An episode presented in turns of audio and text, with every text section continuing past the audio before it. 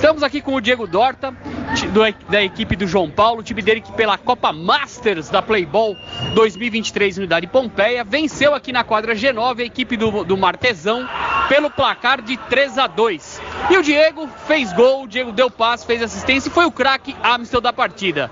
Diego, o que, que você pode falar dessa boa vitória por 3 a 2 aí contra o bom time do Martesão?